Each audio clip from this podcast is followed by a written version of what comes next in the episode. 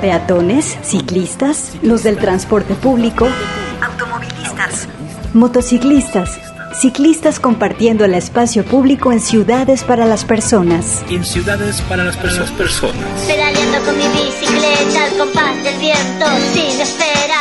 Inicia Vírula Radio. Aquí hablamos de bicicletas, ciudad y su movilidad. Debatimos, cuestionamos y repensamos el concepto de ciudad y la movilidad. Y la movilidad, y la movilidad. Hashtag pedalea con frecuencia. Inicia Vírula Radio.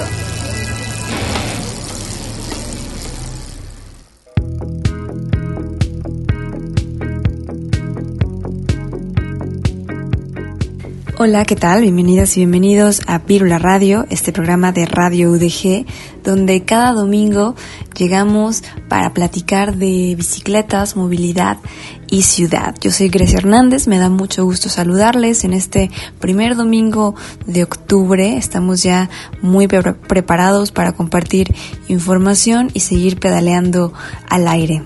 Vamos a comenzar con algo de música. Esto que vamos a escuchar a continuación se llama Aire Contaminado de Alzón. Esta es una agrupación de Parla, España, muy movidos sus, sus ritmos pueden encontrar más eh, su discografía, más canciones, más música en su perfil de Bandcamp. Pueden encontrarlos así tal cual como Al Son.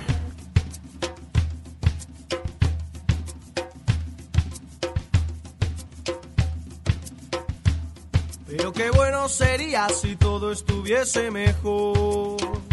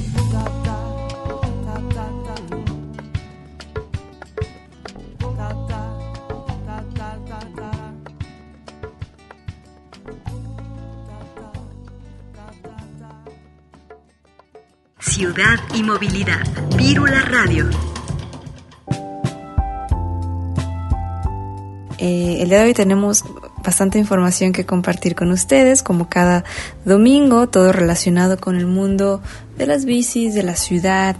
Y bueno, gracias a todas las estaciones de la red Radio UDG que transmiten este programa, quienes nos escuchan desde Puerto Vallarta por la misma señal que aquí en Guadalajara, el 104.3 de FM, y también eh, un, un saludo y abrazos a Biciactiva Radio, quienes desde Colombia pueden disfrutar también de esta emisión en, su retransmisión. Eh, a mí me encanta, como siempre lo digo, este intercambio de ideas, intercambio de contenido, eh, en donde podemos aprender de una ciudad a otra, usos, costumbres, formas de pedalear, maneras de ver la ciudad. Entonces, pues eso es Viro la Radio, esperemos acompañarlos también por allá. En el control operativo y la producción está mi compañero Sebastián Cecillón y al programa lo pueden encontrar en redes sociales como Virula Radio, Facebook, Twitter e Instagram, por ahí pueden encontrarnos y también recordar que pues este programa no solo sale en la frecuencia radiofónica, también nos encuentran en internet www.radio.udg.mx, ahí pueden sintonizarnos eh, de manera virtual en cualquier parte del mundo. Pedalea con frecuencia en nuestras, En redes. nuestras redes. Arroba Vírula Radio en, En Facebook, Twitter e Instagram. Estamos ya eh, iniciando nuevas administraciones municipales y con esto quiero decir nueva gente en, en nuevos cargos y en el tema de movilidad pues hay mucho que hay mucho de qué hablar. La movilidad es un tema que llega a ser incluso polémico en algunas en algunos sentidos. Eh, así que pues hay que poner mucha atención en lo que se gestione, en lo que no se gestione, mejoras o cosas que empeoran en nuestra ciudad. Eh, recordemos que Guadalajara y Zapopan tienen direcciones de movilidad. Por ahí se rumora que también Tlaquepaque ya va a contar con una dirección de movilidad, lo cual va a ser muy interesante ver qué zonas del municipio van a abarcar, cuál va a ser su sistema operativo y demás. Por ahí vamos a estarles compartiendo información próximamente, pero también para que lo podamos tener en el radar. En otras noticias locales también, en días pasados se llevó a cabo una rueda de prensa. Eh, esto lo organizaron vecinos y vecinas eh, de la Avenida Guadalupe. Recordemos que el año pasado hubo gran polémica por la implementación de una ciclovía. Y, y, bueno, este, opositores y opositoras siguen por ahí aferrados a que esto violenta sus derechos humanos. Entonces, de eso se trató la rueda de prensa que hubo en días pasados, eh, cómo van a ir hasta la CNDH a pelear por estos derechos.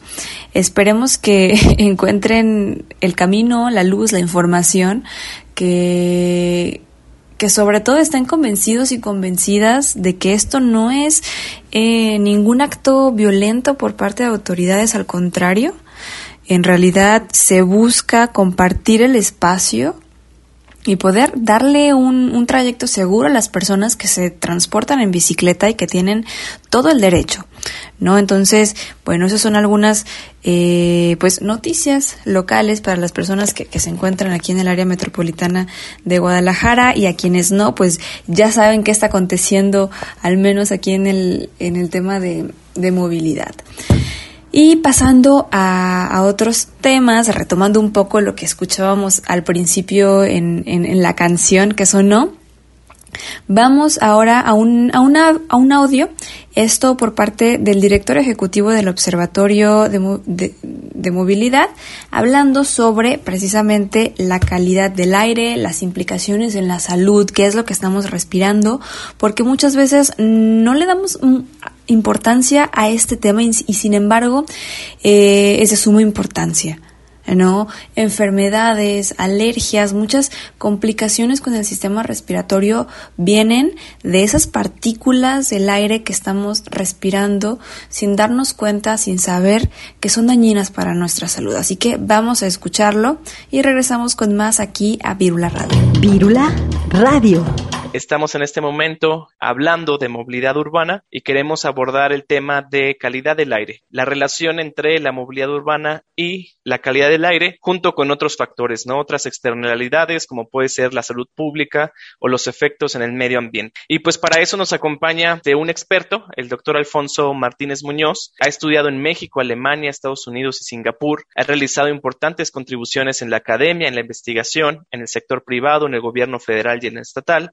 Liderado proyectos en el Banco Mundial, el Banco Interamericano de Desarrollo, los gobiernos mexicanos, eh, el gobierno mexicano, alemán y de los Estados Unidos. Actualmente, él es el director ejecutivo del Observatorio Ciudadano de Calidad del Aire del área metropolitana de Monterrey y es por todo este expertise que ha manejado en estos temas que lo hemos invitado para que nos hable un poquito justo sobre esta relación entre movilidad, calidad del aire. Eh, doctor, muchísimas gracias por aceptar liderar la misión de hoy. Voy a ceder completamente eh, micrófono para iniciar con su presentación. Mil, mil gracias. Buenas tardes a todos. Muchas gracias, Estrategia Misión Cero, por la invitación. Quiero, eh, antes de iniciar con la presentación que he preparado, eh, decirles que el Observatorio Ciudadano de Calidad del Aire es una organización no gubernamental. Estamos localizados aquí en Monterrey. Quiero compartirles la, lo que hacemos en el observatorio, eh, invitarlos a que visiten nuestra página, es Observatorio del Aire MTY. Ahí estamos subiendo todos los días información relevante sobre temas de calidad del aire. Es una, tenemos eh, muchas visitas, en ocasiones eh, rebasamos el millón de visitas y pues son diferentes temas relacionados con la calidad del, calidad del aire, con temas de cambio climático y temas ambientales en general, ¿no? Primero, invitarlos a que nos visiten. Por ejemplo, este estudio que subimos sobre cómo el humo proveniente de los incendios forestales el año 2020 en California aumentó el número de casos eh, de COVID-19 y también la mortalidad por COVID-19. Entonces, Estamos subiendo información confiable y bueno, los invito a que nos visiten y sigan la página. La movilidad urbana obviamente tiene un impacto muy importante en la calidad del aire. En la mayor parte de las ciudades del mundo, de hecho, es la principal fuente de contaminación atmosférica.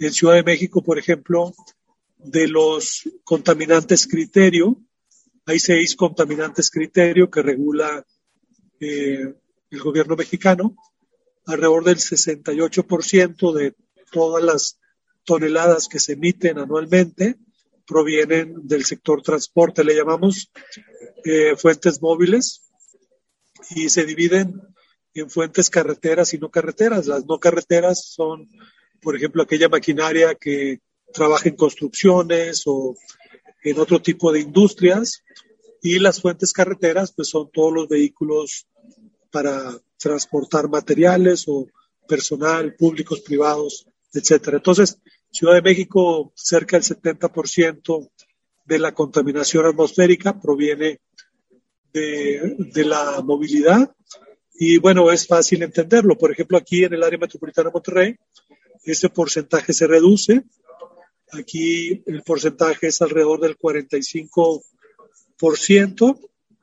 Hace eh, algún también quiero decirles que estos que se emite eh, eh, obviamente al momento que se están utilizando combustibles fósiles, pues se generan emisiones, ¿no? Eh, principalmente de, de óxidos de nitrógeno. Recordemos que el nitrógeno es el gas más abundante que hay en el aire y cuando hay una combustión incompleta de los combustibles, se forma el óxido de nitrógeno, eh, el cual tiene afectaciones importantes a la salud de las personas. Está relacionado, por ejemplo, ahora que eh, hubo una reducción de la movilidad, nosotros hicimos un, un estudio aquí en Monterrey y cuando se redujo la movilidad, se redujo la cantidad de óxido de nitrógeno en la atmósfera.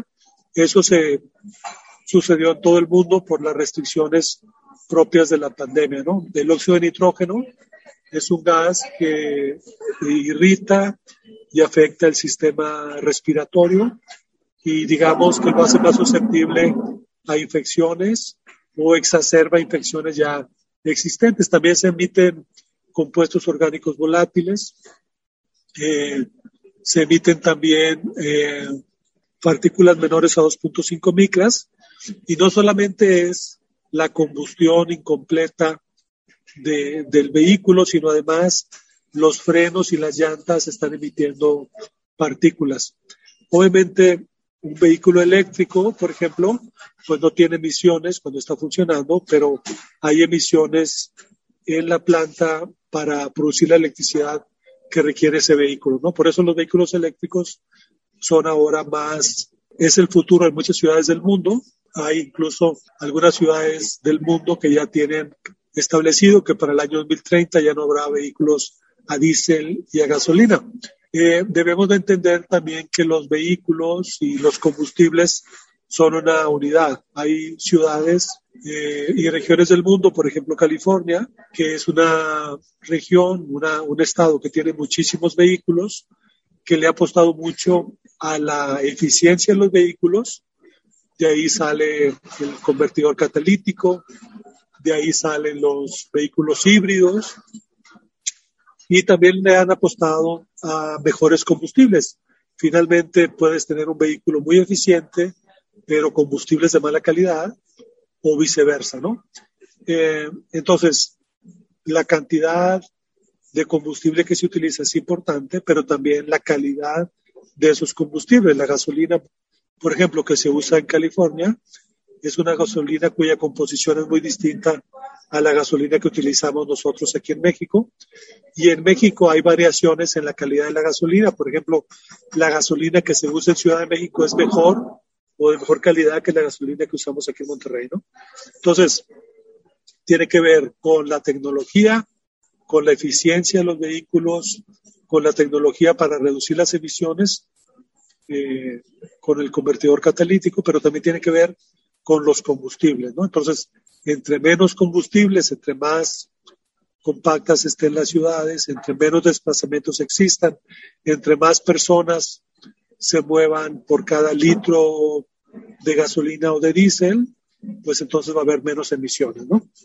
Eh, en el área metropolitana de Monterrey les decía que la proporción que las fuentes móviles contribuyen a la contaminación es menor que en el caso de Ciudad de México. En Ciudad de México es cercana al 70%.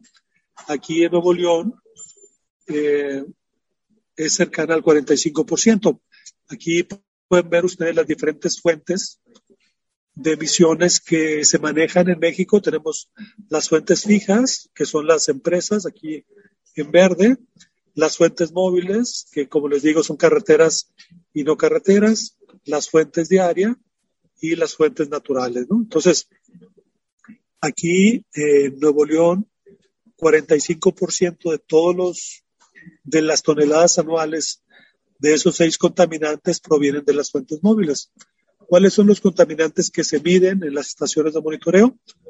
Perdón, son los óxidos de nitrógeno, son los, uh, el monóxido de carbono, el dióxido de azufre, el ozono y las partículas menores a 2.5 micras y las partículas menores a 10 micras. Los perdón, los, los vehículos a diésel emiten más contaminantes que los vehículos a gasolina por, litro eh, consumido, ¿no? Y la principal fuente o, o, la principal emisión es el monóxido de carbono. También emiten, ahorita vamos a ver qué porcentajes, también emiten óxidos de nitrógeno, también emiten partículas menores a 2.5 micras y también partículas mayores por el uso de los frenos y de las llantas, ¿no? También entre más vehículos existan, pues más partículas se van a producir de manera mecánica por el desgaste de las llantas, ¿no? Aquí, por ejemplo, este estudio que se hizo en el TEC de Monterrey, el 37% de las emisiones en el verano provenían de fuentes vehiculares, en el otoño el 53%, ¿no? Aquí estamos hablando de PM2.5 o partículas menores a 2.5 micras. Estas partículas es muy interesante porque eh, los vehículos emiten alrededor del 8% de las PM2.5 de manera directa, pero, pero de lo que emiten, sobre todo de los óxidos de nitrógeno y de los compuestos orgánicos volátiles, se forma ozono, y se forman PM2.5. Este 53% de PM2.5 son partículas secundarias, se le llama, porque no son emitidas directamente, sino que se forman por reacciones fotoquímicas en la atmósfera. Aquí está lo que les decía, 45% del total de las emisiones en, en, Nuevo León son fuentes vehiculares, 15% fuentes de área, 11% fuentes fijas o industria y el resto fuentes naturales, el 27.5. Cada, cada ciudad tiene esa variación. Obviamente Monterrey es una ciudad industrial, semidesértica, y por eso el sector industrial tiene una proporción mayor que Ciudad de México y también las fuentes naturales son mayores. Pero si te vas a París o te vas a, a Ciudad de México, etcétera, pues ahí la proporción de las fuentes móviles es mayor, ¿no? Como les decía, cada ciudad del mundo tiene sus particularidades, pero digamos que aquí está Ciudad de México, esta es Ciudad de México, en, en este año, que fue el 2013, 78% casi de las emisiones provenían de fuentes móviles, ¿no? Y eso pues no ha variado. Entonces, en Ciudad de México las fuentes móviles son la principal fuente de contaminación de esos seis contaminantes que ya les había comentado, ¿no? Ahora les quiero mostrar, cada ciudad en México establece lo que se les llama ProAires, que son programas para reducir las emisiones. Ahí me tocó participar en la elaboración de este ProAire 2016-2025, que es un programa donde se establece un diagnóstico de dónde provienen las emisiones, cuánto son las emisiones, y se establecen estrategias para reducir esas emisiones, ¿no? Cuando hablamos de qué se debe hacer para reducir las emisiones que provienen de las fuentes vehiculares, hablamos de, los mismos aspectos que les comenté, ¿no? Número uno, entre menos combustibles fósiles se utilicen, pues menos contaminantes se producen. ¿Cómo se pueden, cómo se puede reducir la cantidad de combustibles fósiles que se producen? Pues teniendo mejor transporte público, que más personas utilicen el transporte público, tener transporte público a gas o, o eléctrico, que los combustibles sean de mejor calidad, como se hace en otros países. También en México se ha estado mejorando en algunas ciudades, como en Ciudad de México, la gasolina y el diésel. Eh, y, y, y, tercero, pues tener vehículos más eficientes, ¿no? El mundo está moviéndose hacia lo eléctrico.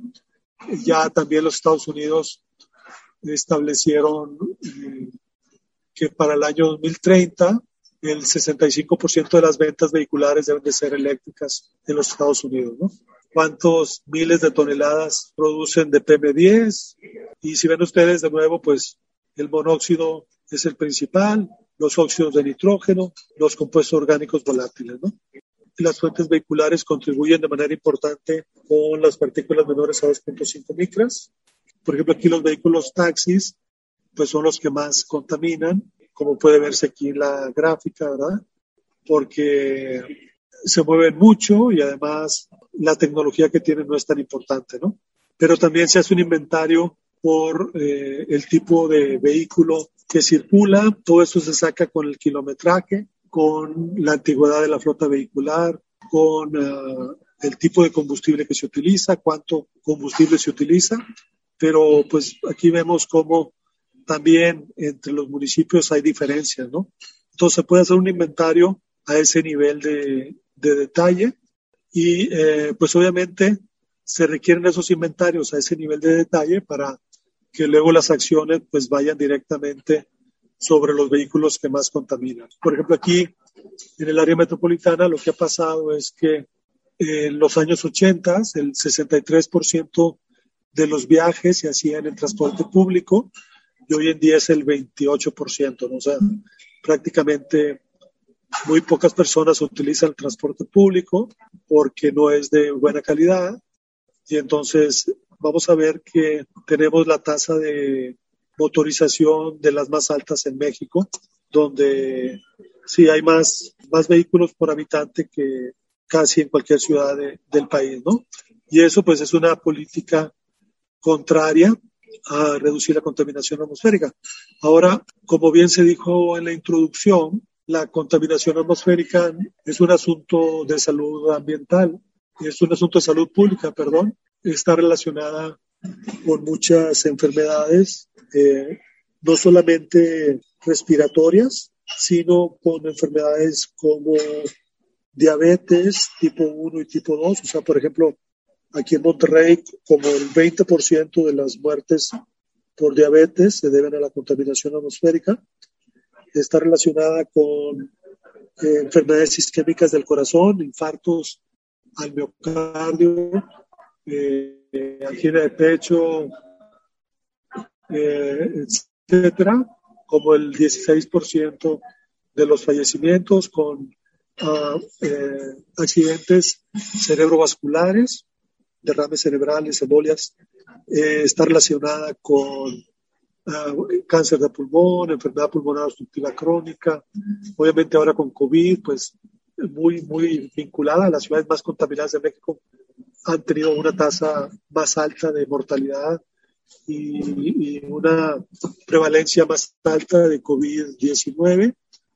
Entonces, bueno, pues es un asunto de salud pública, ¿no? Normalmente no se mide tal cual y cuando se hacen proyectos, pues no se toma en cuenta esa, ese impacto y la magnitud que tiene ese impacto para valorar los diferentes tipos de proyectos que se presentan, ¿no? Está muy relacionada la calidad del aire con la movilidad, está muy relacionada con el tipo de ciudad que tenemos, está muy relacionada con la política pública, con la calidad del transporte público, con la forma del crecimiento de la ciudad, con la calidad de los combustibles, con la eficiencia de los vehículos. Cada una de las ciudades tiene su participación o, o, o las fuentes móviles tienen su participación y como ya lo demostramos aquí, entre más menos industria exista, eh, la participación de las fuentes móviles es mayor, como en Ciudad de México, más del 70%, puede ser cercana al 50%, pero normalmente es del 50% para arriba. Entonces,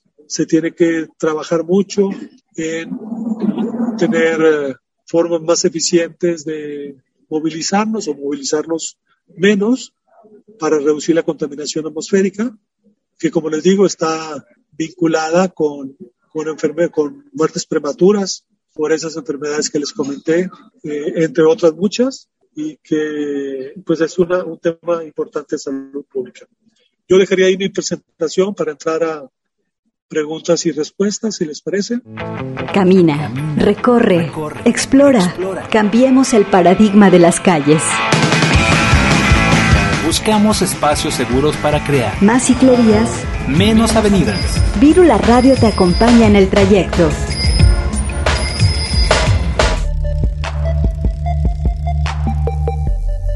Pues ahora vamos a platicar con Kenia Aguirre. Ella es la directora ejecutiva de Bike and City. Kenia, qué gusto saludarte. ¿Cómo estás?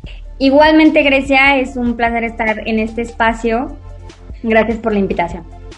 Bien, eh, Kenia, pues me gustaría que nos platicaras, primero que nada, eh, pues quiénes son, qué es lo que hace Bike City.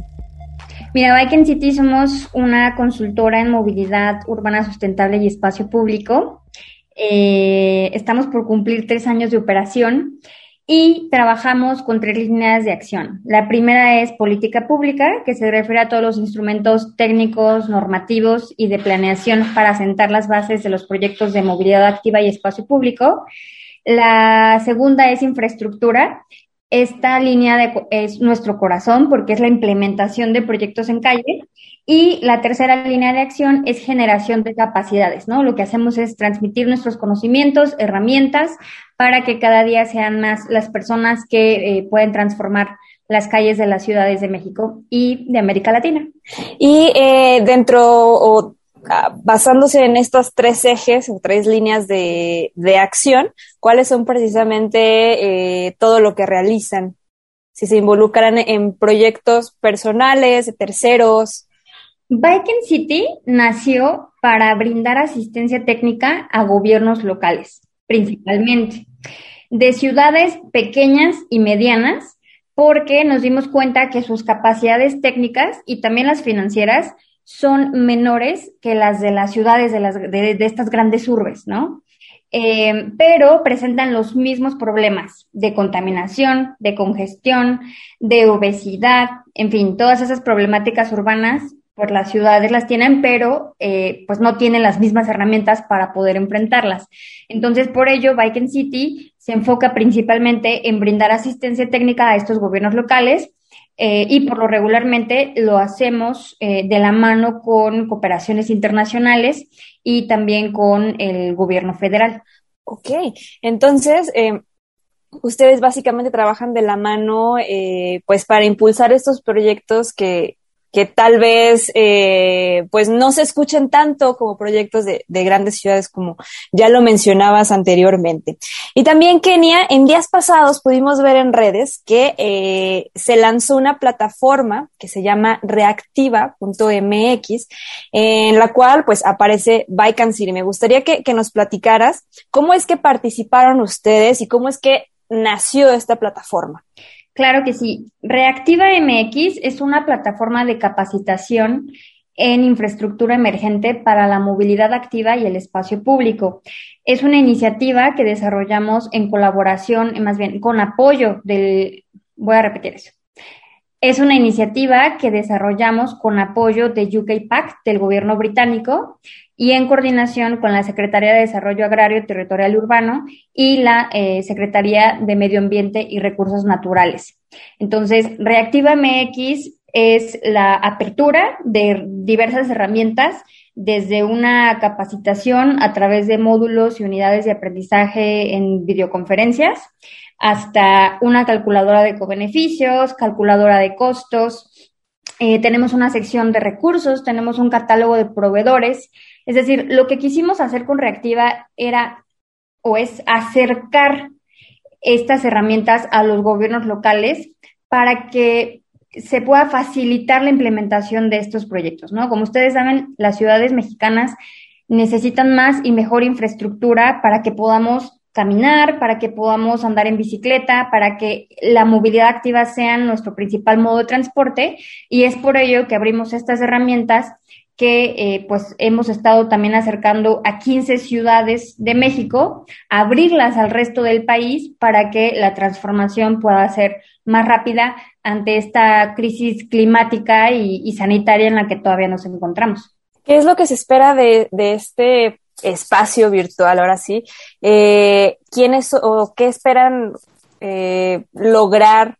¿Con quiénes esperan eh, colaborar? ¿Quiénes esperan que se acerquen a este espacio? El principal público objetivo son funcionarias y funcionarios de gobiernos locales, ¿no? Nos hemos dado cuenta que son los gobiernos subnacionales, es decir, los municipios y las entidades federativas, eh, quienes transforman en lo local, ¿no? El gobierno federal lo que hace es generar un marco de referencia, pero quien ejecuta la estrategia, quien, quien modifica la infraestructura, pues eh, son los gobiernos locales. Entonces, nuestro principal objetivo son estas personas, las personas que colaboran en estos espacios, que pueden trabajar en la dirección de obras, en las direcciones de movilidad, que son pocas a nivel nacional, eh, en las direcciones de tránsito y vialidad, en fin, todas estas áreas que se involucran con los proyectos de movilidad y que impactan en el territorio puedan hacer uso de estas herramientas para que esos proyectos pues tengan perspectiva de género, eh, tengan una perspectiva de seguridad vial, puedan corresponder los diseños a lo establecido en el manual de calles, que justo es el marco referencia a nivel nacional y que actualmente se está convirtiendo en una norma oficial mexicana para poder ahora sí eh, tener calles accesibles, sustentables, resilientes y con otros adjetivos que podemos aquí mencionar, pero también decirte que eh, nos encantaría que personas de la sociedad civil, de la academia, ¿no? Estudiantes, por ejemplo, que, de arquitectura, de urbanismo, de ingeniería civil incluso, que después se interesan en estos temas, puedan también capacitarse en esta plataforma.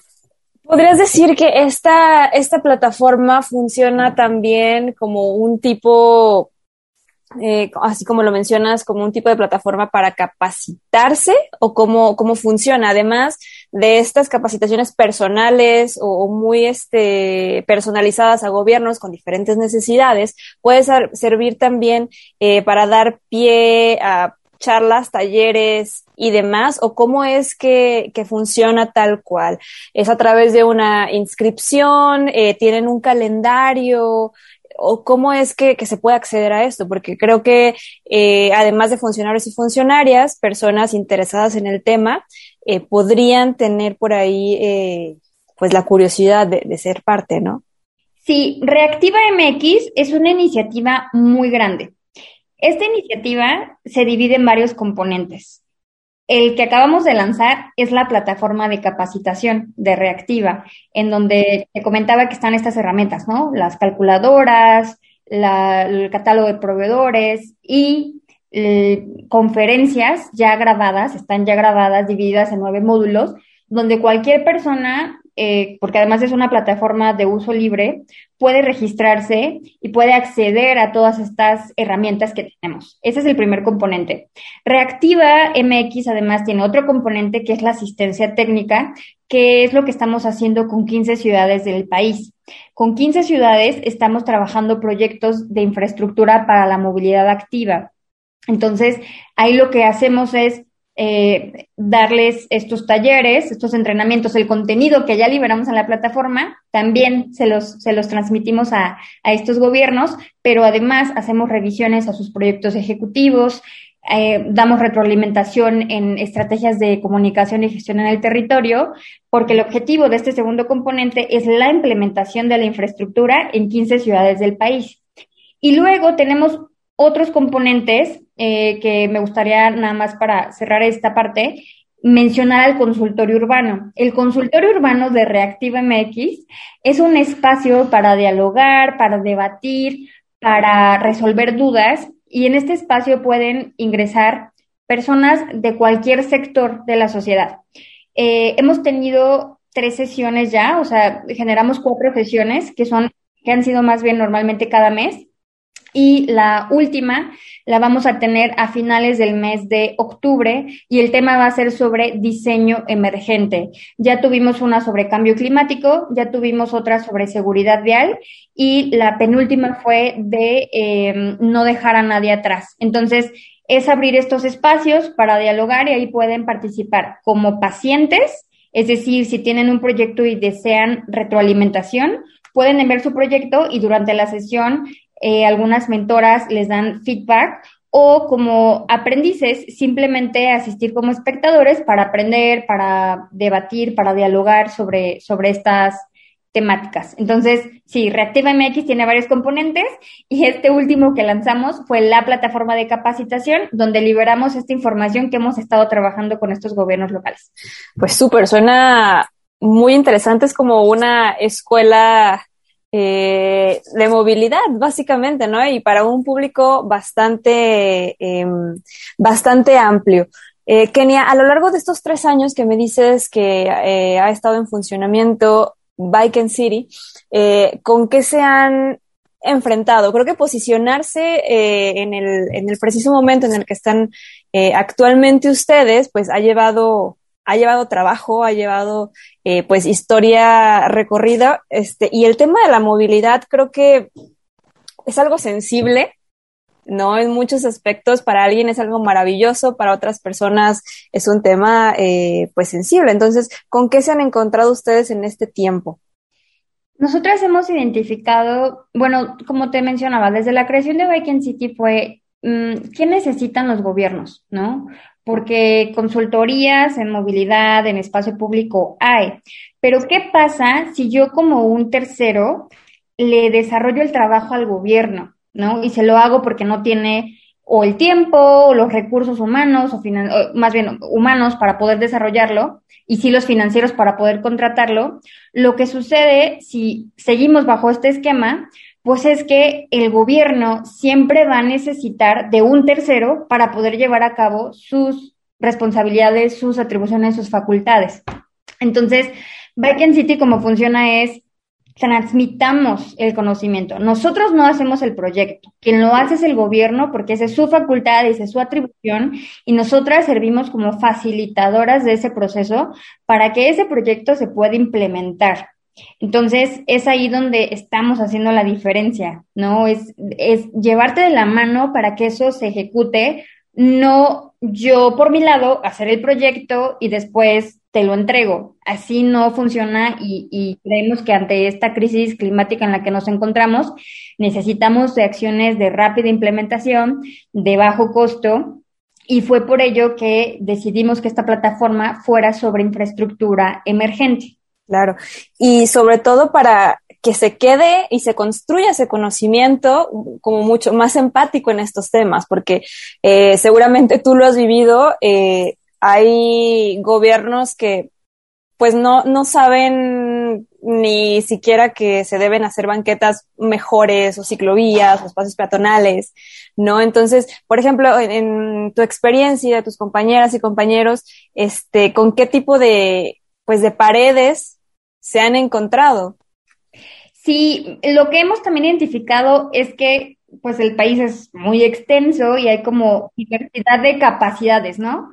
Algunas ciudades ya están más avanzadas que otras, eh, pero sí nos hemos dado cuenta que pues nuestras calles se han diseñado con una visión totalmente ingenieril, ¿no? Totalmente de carretera, porque esos eran los manuales o la información disponible para poder diseñar nuestras calles, pero ahora eso está cambiando.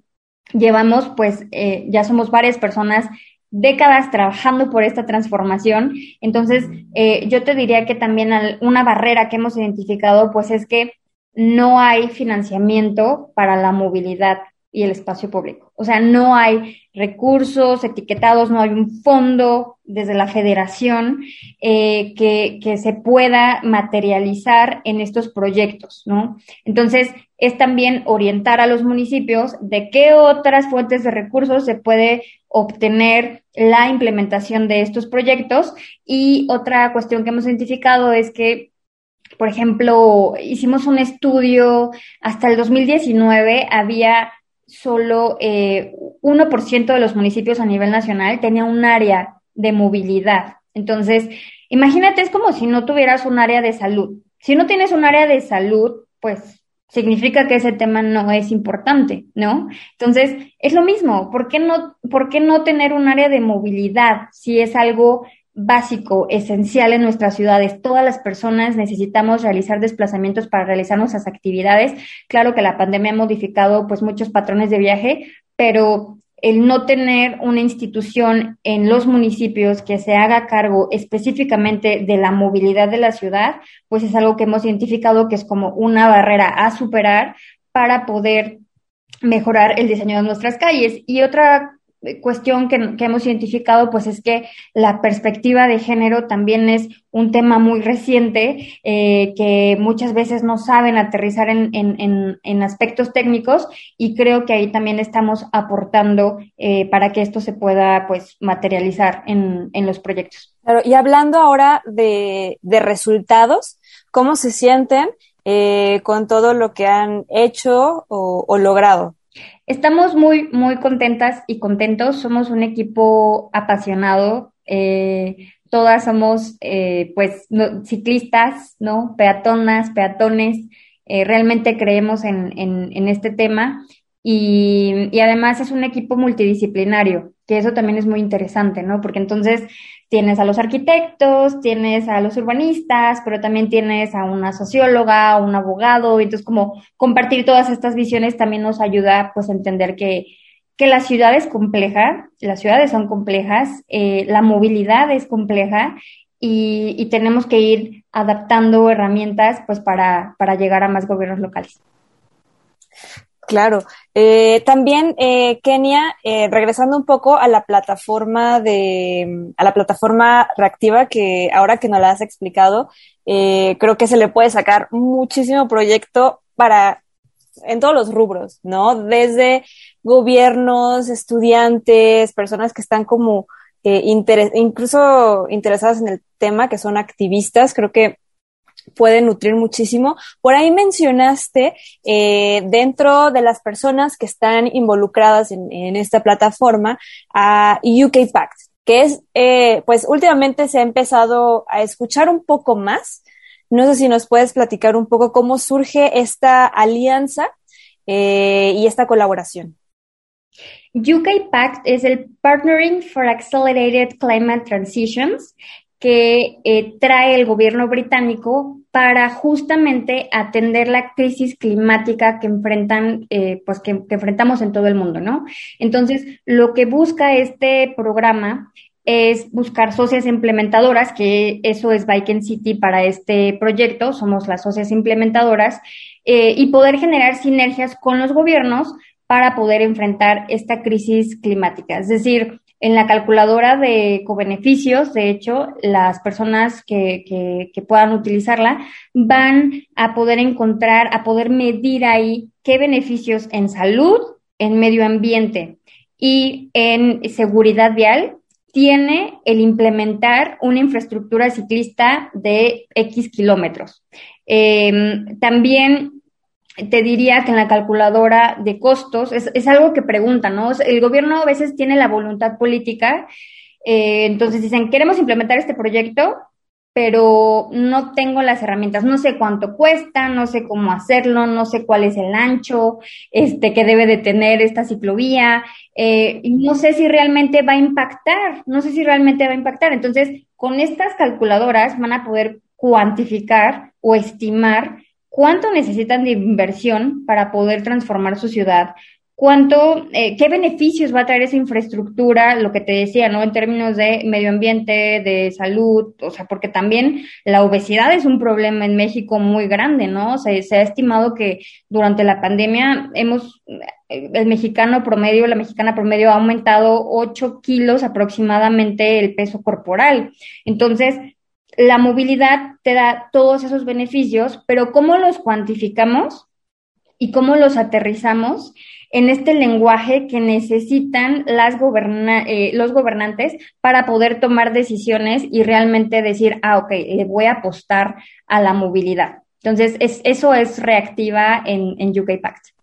Claro, esto que mencionas de la crisis climática y el tema de salud pública es algo, creo que dos de los ejes que actualmente nos tienen que eh, interesar todavía más. O sea, la movilidad activa no se trata solo de hacer ciclovías porque nos gustan las bicicletas, ¿no? Se trata de poder cambiar toda una, una visión mucho más, eh, pues mucho más profunda. Integral. Eh, exactamente, ¿no? De, de, abrir un poco más los ojos de que no, no es un capricho. Justamente eh, ahorita que, que, estabas hablando, me metí a la, a la página de, para registrarme y todo, y se me hizo muy padre y me puse a pensar, eh, por ejemplo, aquí en Guadalajara tenemos otra vez, está resurgiendo el tema de, de la oposición a las ciclovías. Hay un grupo de, de vecinos y vecinas que van a ir a, a la CNDH eh, porque no quieren una ciclovía fuera de su casa.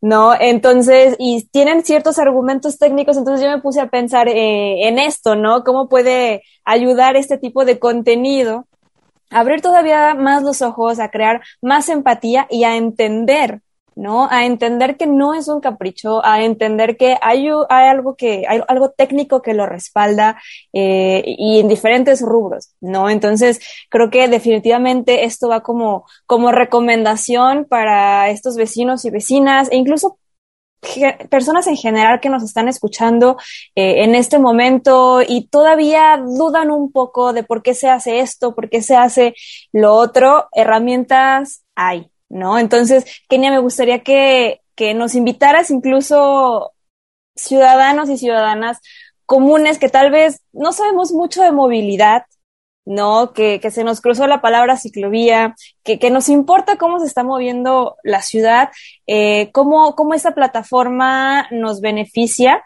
y cómo, este, cómo pueden ayudarnos ¿no? ¿no? a complementar esta información. Yo creo que sí saben de movilidad. Todas y todos saben de movilidad claro. porque la practican en su día a día.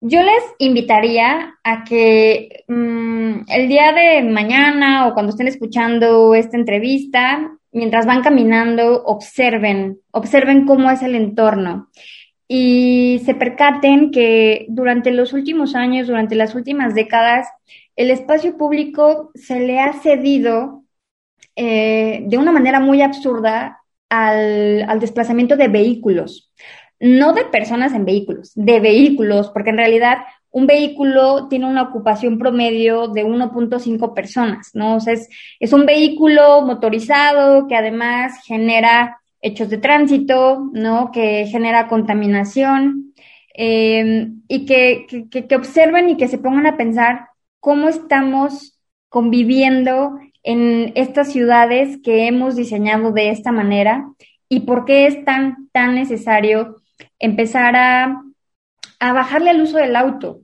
a bajarle al uso del auto y a empezar a hacer desplazamientos a pie y en bicicleta, ir a la vía recreativa, en fin, como lo, como lo llamamos en reactiva es reactiva el cuerpo, reactiva desde tu localidad creo que la palabra reactiva nos dice mucho, ¿no? Es volvamos a activarnos, pero es el cuerpo-mente, pero además como sociedad platiquemos, ¿no? Conversemos, dialoguemos sobre cómo, cómo se están transformando las, las ciudades, qué necesitamos y no olvidar que ya se, ya, ya, que el derecho a la movilidad, pues ya es un derecho en la Constitución. Entonces, eh, eso no lo podemos negar, el derecho a la movilidad. Claro, justamente como lo mencionas, todos y todas estamos involucrados, involucradas en, en la movilidad de nuestra ciudad. ¿no? Porque cruzamos la calle, porque caminamos en la banqueta, porque vamos a la tienda, usamos el carro, el modo de transporte que usemos, estamos involucrados y somos parte eh, de esa ciudad y qué mejor seguir creciendo en este tema, estar mucho más informados e informadas para sobre todo tener como más sustentos y sobre todo para tener eh, más que opinar. Kenia, me gustaría que nos compartieras las vías de contacto de Bike City, de Reactiva, cómo podemos estar eh, más al pendiente de, todo lo que comparten. Sí, eh, nos encuentran en arroba Bike City, en Twitter, en Instagram, encuentran también nuestra página web, bikeandcity.com y la página de Reactiva que es re-medio activa.mx. Eh, y también decir, ¿no? Que no significa que todos los viajes los tenemos que hacer ahora a pie o en bicicleta. La movilidad sustentable es brindar una gama de opciones para que de acuerdo a tu motivo de viaje, necesidad, condición física, social, económica, puedas elegir un medio de desplazamiento. Entonces, también decir que si creen que la bici no es para ustedes, no es, pero sean eh, cuidadosas y sean, eh, ¿cómo se puede decir?, tolerantes con las personas que sí queremos desplazarnos en esos modos activos. Claro, Kenia, muchísimas gracias. Eh, mucho éxito con esta plataforma y con el proyecto de Bike City. Creo que se necesitan personas como, como ustedes, como este equipo eh, del que formas parte, que tengan muchas ganas de seguir eh, trabajando en las ciudades y en las ciudades, pues de todos lados, porque sé que no solo trabajan en su ciudad, sino que se involucran en, en otras. Entonces creo que es una, una gran voluntad. Les agradecemos su tiempo y esperemos escuchar más de ustedes eh, pronto. Aquí tienen sus micrófonos en Virula Radio y muchas gracias. Hasta luego. Muchas gracias, Grecia. Estamos encantadas de que nos hayan otorgado este espacio y recuerden entrar a Reactiva MX. Así es. Platicamos con Kenia Aguirre, la directora, directora ejecutiva de Bike and City. Eh, ya lo saben, entren a esta plataforma. Hay que aprovechar todas estas herramientas, estos recursos que, se nos ofrecen eh, en Internet, en las diferentes plataformas, para seguir formándonos en este tema. Hemos llegado al final de este programa. Un agradecimiento a todas las personas que nos escucharon. Recuerden que pueden descargar nuestro podcast y repetir las veces que quieran esta entrevista, compartirla. Pueden hacerlo desde podcastudg.com o también desde su plataforma de streaming preferida, la que ustedes usen, Spotify, Apple Music, eh, Google Podcast. Ahí nos pueden descargar. Recuerden, también nos escuchamos la próxima semana en el mismo horario y la misma frecuencia. Yo soy Grecia Hernández y que tengan un excelente domingo. Recuerden, pedalen con frecuencia. Descubre la ciudad y deja el automóvil. Camina, corre, pedalea, disfruta los espacios públicos. Los espacios públicos. Al aire y en toda la ciudad. Viro la radio al aire. Y en toda la ciudad.